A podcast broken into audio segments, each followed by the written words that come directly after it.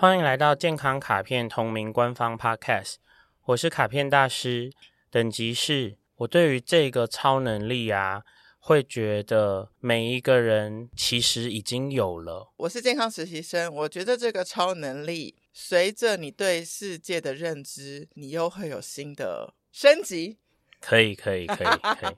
我们正在录音的这个系列叫《健康超能力》，会找出值得探讨的超能力，然后透过故事剖析，陪大家找找看，你觉得的这个超能力跟你想的一不一样？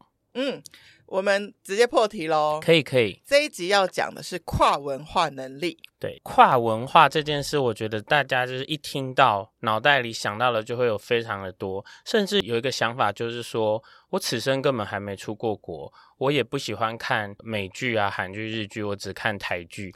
然后他可能就会觉得这个事情跟我毫无关联。可是你觉得是不是跨出个人就已经跨文化了？事实上，一个人一人一文化。Yeah. 所以我的个人认为，就是我刚刚说，我觉得每个人其实都已经具备这个能力的是，是因为你就算此时此刻只是在听我们的 podcast，你正在跨文化。那跨文化这个能力，我觉得最近会被讨论。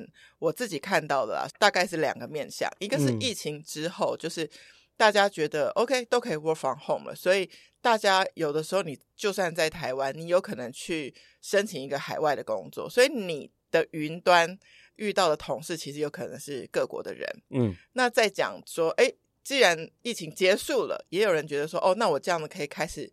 前进一些我觉得很棒的公司总部，那你当然更多的外国人朋友。嗯、好，就算就算不要讲工作，出去旅游跨文化吧。所以我，我我觉得实习生讲的这两个情况，不管是出去旅游，或者是说你因为个人的想要或是需求，你在职场上想要有更大的拓展。于是你见到了来自更多不同文化背景的同事，或者是你就是在追求这样子的机会的时候，其实你也可以想象说，这件事情就是你在把自己原来的状态再纳入一些外面，也就是一个适应的能力。嗯，那基于就是说，它既然是在适应，它的前置，也就是说。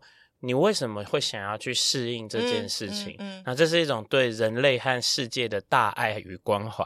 我觉得跨文化能力好像比较多人还会探讨说，如果你有这个能力，你的选择就变多了。你可能本来只能选台湾境内，你可能就变成整个世界村，你都可以做选择。所以我觉得这个超能力对我而言啦，可能还蛮超能力的，是因为它就有一个天花板，就是如果说我的语文就是已经。不行了，我是不是这个跨能力就不行呢？在职场上，嗯、但如果不一定要讲职场，我觉得光人跟人，就是我要去适应大师的氛围。所以你知道，我进到你的录音间，跟我进到别人的录音间，我可能也在做。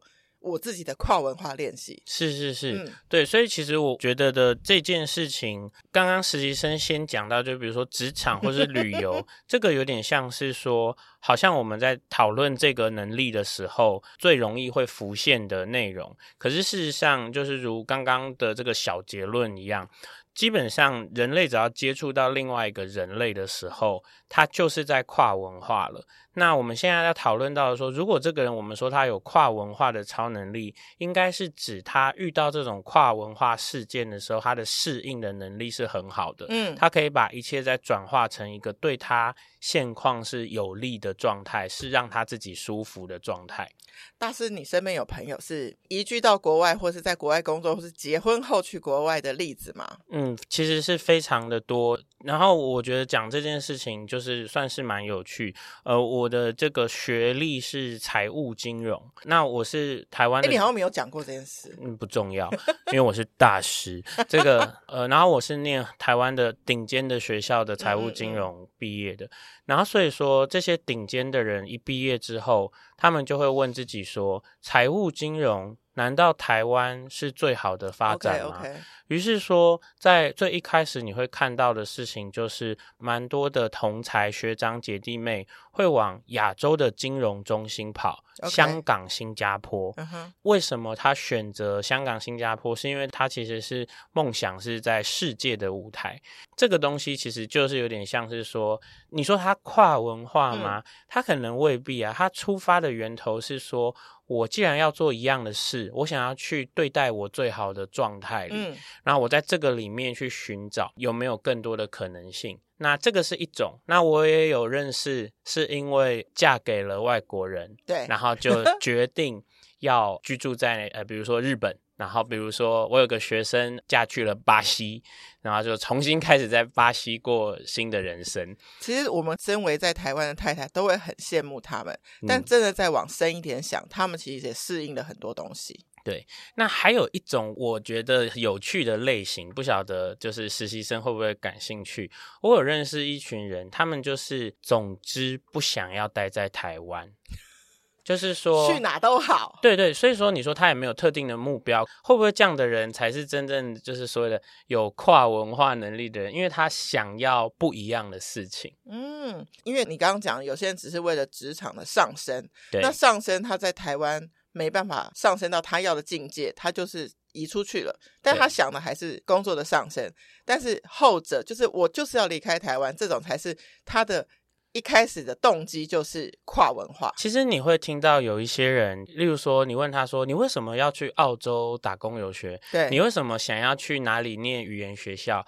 你为什么呃如何如何的时候，然后他们会说想要趁年轻去多看看。嗯，那其实我们把年轻拿掉，他只要任何时刻他想要去多看看这件事情，其实都是会促成了他去跨文化的一个动力嘛。聊到这里，我想到那跨文化能力的人，他还有一种就是他可以接受他接下来的一段的旅途是很多未知数的，但他还愿意去，因为跨文化就是会遇到很多这样的事情。没错，所以说硬要我切割的话，热爱跨文化的人大概会是比较风险爱好的人，对，然后风险趋避的人会很觉得我还是乖乖宅在家最是安全。但真的要讲贴标签，我看到所有文章都会觉得有跨文化能力者会有机会变得比较优秀哦。这种氛围，你是觉得是赞同的吗？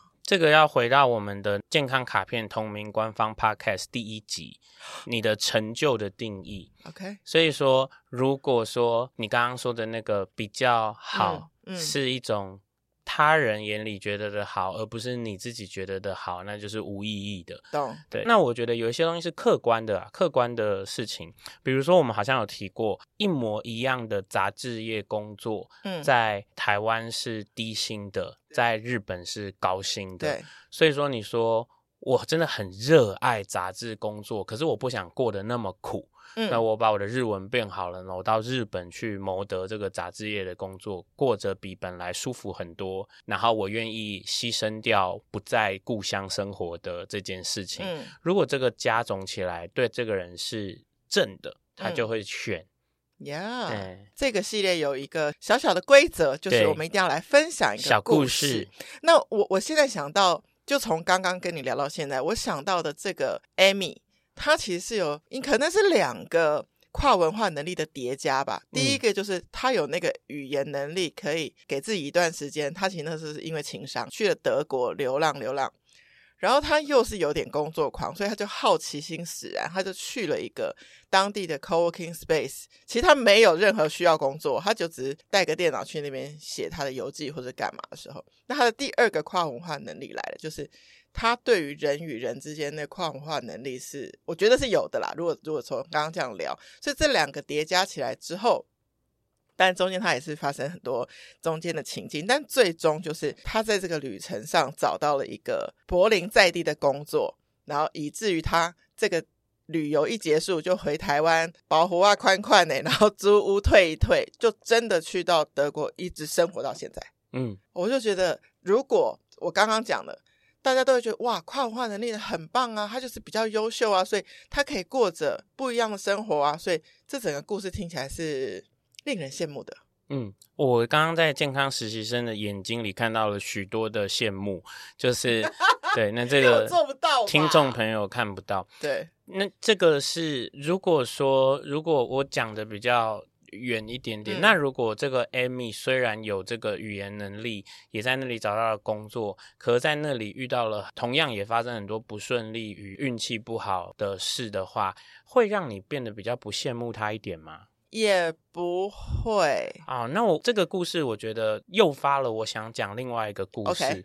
就是我有一个朋友，我们把他叫做 TK。TK 呢，他是一个经济学家，uh huh. 然后他是一个乐团的鼓手，然后呢，他就是想要做厨师工作，不过他的妈妈就是跟他说，做厨师太苦了啦，不希望他做厨师。对，那有一点点这种，就蛮在意妈妈意见。对，我们可以说妈宝，但是 蛮在意妈妈意见，对所以他就不想要全然的忤逆他。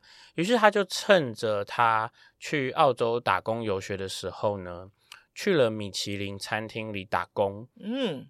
然后后来他变成那间米其林餐厅的二厨，太强了吧？因为他很厉害，他对于料理或是什么的喜爱，甚至让他可以跟意大利人用意大利文侃侃而谈。所以说，这个当然就是，但他本来并不是语言天才，是因为这个热爱而去到当地才变成这样。我觉得他在很多人眼里可能是个天才.对。但是你说我，我也觉得自己蛮天才的，但是我也没有做这个选择，我也没有学会意大利文嘛。对，所以刚刚的故事听到这里是很顺风顺水的，嗯、对不对？但是呢，后来就在厨房有严重的烫伤。他自己对，后来有厨房严重烫伤，然后就变成说要继续留还是要回来。Oh. 中间他又可能在那边养伤之后，然后又去一些就想说那再玩一下，然后干嘛养好伤了，然后移动一下，然后再回来。所以他最后没能达成什么很怎样的事情。嗯、回来了之后、嗯、一样啊，他就回到台湾之后，在台湾的这个环境里面继续找到他舒服的方式生活。难道没有最后把？那里有什么了不起的辉煌事情，然后持续下去？我觉得对我来说，Amy 如果定居在德国了，对，他的跨文化就结束啦。然后、哦、回来的 TK 才是跨完文化又跨文，跨对啊，对啊。所以你看，如果用刚刚这种心情来看的话，所谓的跨文化，还是在说说说。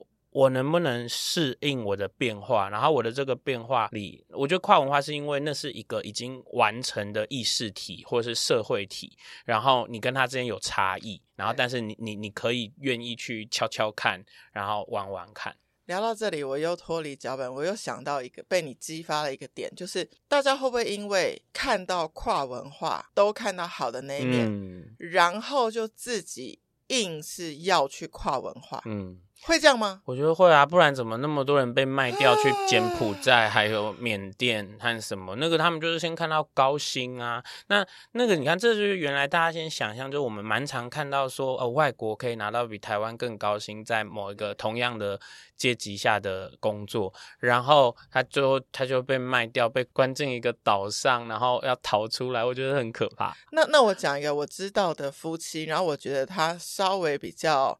可能平衡一点的例子，就是太太是因为先生的关系搬到戏谷嗯工作，嗯、但是只有先生有工作，太太其实是没有办法马上就咻的过去就在美国找到工作，所以他就继续用远端的方式赚着台币的薪水。嗯，那他也做了一个很大的适应，就是台湾赚的钱在美国比较不好花不好花，对，所以。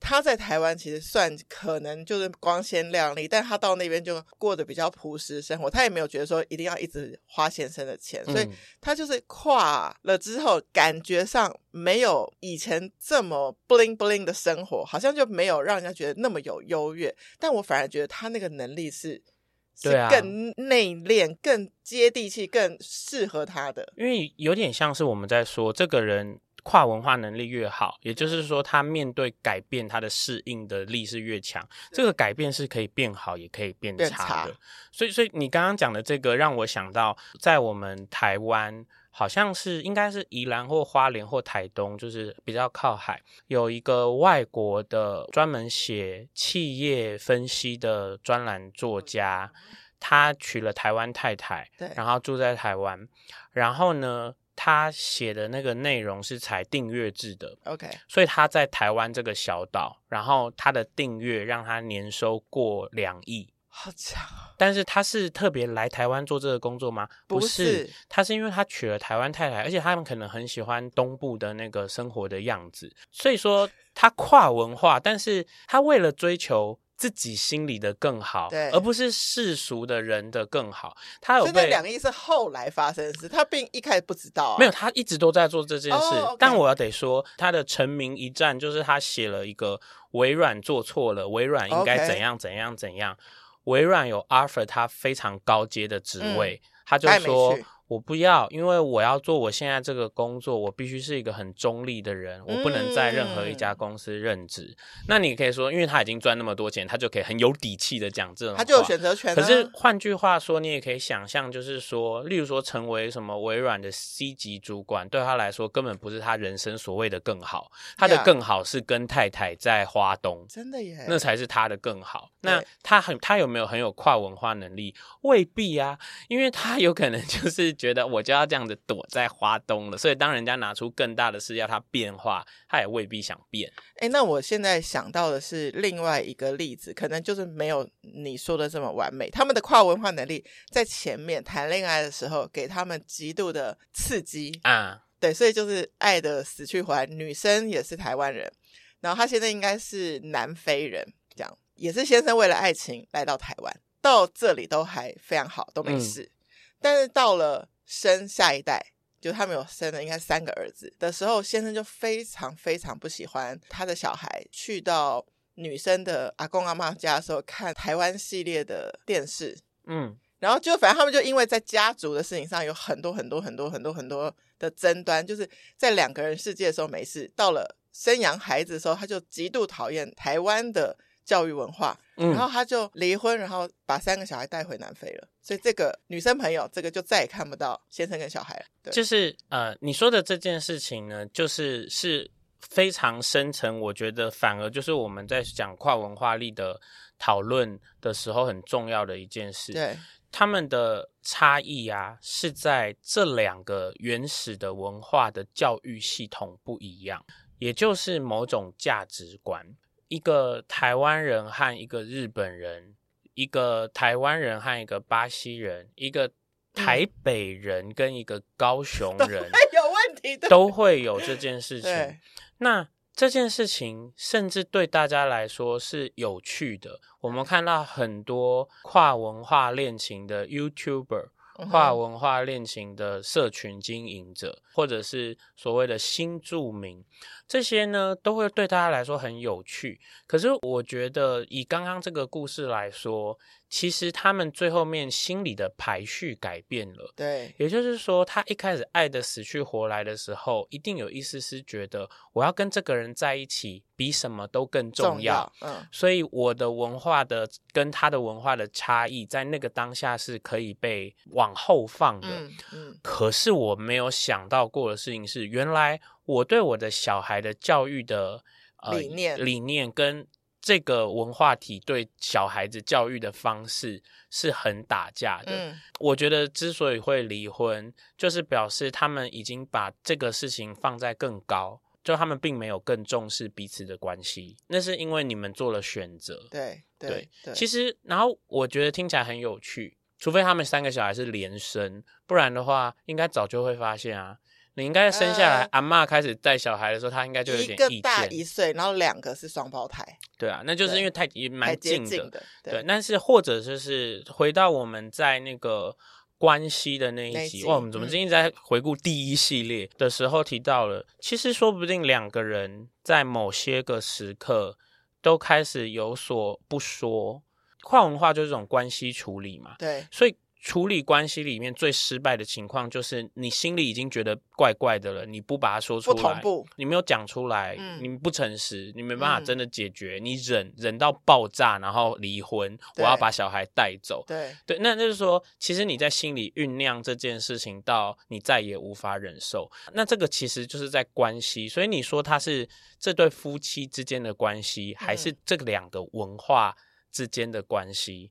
都都是一样，就是如果你原始的文化让你是这样的人，当你感觉到不同的时候，你有把自己照顾好的话，你会有能力讲出来，然后去讨论，也许可以避免最不好的情况发生。但我们不是他们，所以我们不知道。也许对他们两个人来说，这个事情就是最好的结局。也许，也许，对对对对，也许。好，那我们来讨论一下，就是说这个超能力是天生的吗？然后我觉得它是天生的，因为我觉得它比较像是内向人、外向人的分类，比较像是风险趋避。那所以一定也跟什么星座啦、人类图啦什么都有关。那可不可以训练？可以。然后这个训练呢，我觉得是用这种诱因训练法，比如说呢，你热爱，我们就用前面讲过的例子比较容易懂。你热爱杂志工作，热爱到你此生不愿意做杂志工作之外的工作，嗯，然后你发现说，哇，日本的杂志工作给的薪水比起全世界都是两三倍以上，就是假设全世界就只有日本。假设啦，那你就得到一个很强烈的诱因，说，那我既然要做这个，哪怕我在台湾远端都好，我应该要做日本的杂志业工作。嗯、比方说像这样，然后呢，这个时候我觉得很赞，所以你一定会为了这件事情尝试着做一些努力，比如说你去考日检学日文，然后你去看说，呃，问问在日本杂志业工作的台湾人门路，然后如何如何。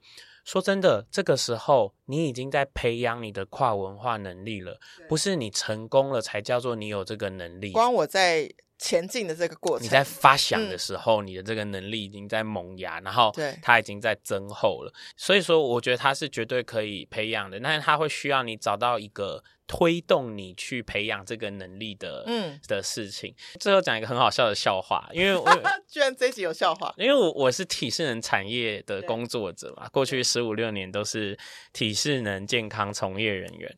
然后我们以前送老师们去上海的时候，我会不会被延上？好。我被前同事，我没有没有，那不是关 没有前同事没关系，我怕我被我怕我被对岸的同胞延上，哦、对，那那表示我们红了，所以也很好。嗯，就是呢，那个时候我听了一件我觉得超级无敌好笑的事，他说只要你在上海，你是教健身的哦，你是教健身体适能、教瑜伽、教运动的人，对，如果你会英文的话，你的待遇会好非常的多。你会讲英文，周围的人。会突然对你尊敬很多，对你好很多。如果你还没讲出英文的之前，之前嗯、他们会对你有一种小看，而且这件事很明显。就你会说英文，你就变成国际大师。你会说英文，你身上会贴一个标，就是你是上等人。嗯、然后你看，而且我很，我刚刚已经就是跨文化的好标签、啊。我已经我已经来不及了，我指名道姓就是上海了。然后你知道我听了一个我听了一个多好笑的故事，就是。我有一个同事去，然后这个同事他以前是有大厂商的商赞助，助就 Nike 啦，他就是一个 Nike 签约教练。教练。然后他去的时候啊，当地的 Nike 签约教练就是对他的态度就是不好的。Okay. 直到他开始在众人面前讲英文之后.所有的人都对他尊敬有加。所以我那个时候呢，就曾经想过一件事情，其实我并不喜欢跨文化嘛，但我曾经想过说，跨文化。我曾经想过说，要是不幸的，就是，但我是一个就是认真工作的人。我要是不幸的被公司派去上海，我甚至想过说，我从踏入上海的那一刻，我就开始假装我中文不好，不会华文，我，我中文不好，然后所以我就是 like always speaking English，然后偶尔就说大家今天好吗？然后大家，然后大家就说，哦，他说中文，对。那你看，说这个跟跨文化没什么关系。我比较像是我要取得一个对我有利的活下来的方法。嘿，谢谢收听今天的节目，欢迎在 Apple Podcast 和 Spotify 留下五星评价，更欢迎加入健康卡片官方 LINE 留言给我，我都会亲自收看，拍摄影片在 Instagram 回答哦。Healthy Gacha，Healthy Gacha，跨文化力里面有很多我们之前聊过的，记得回去再多听。其实你天天都在跨文化哦，拜拜，拜拜。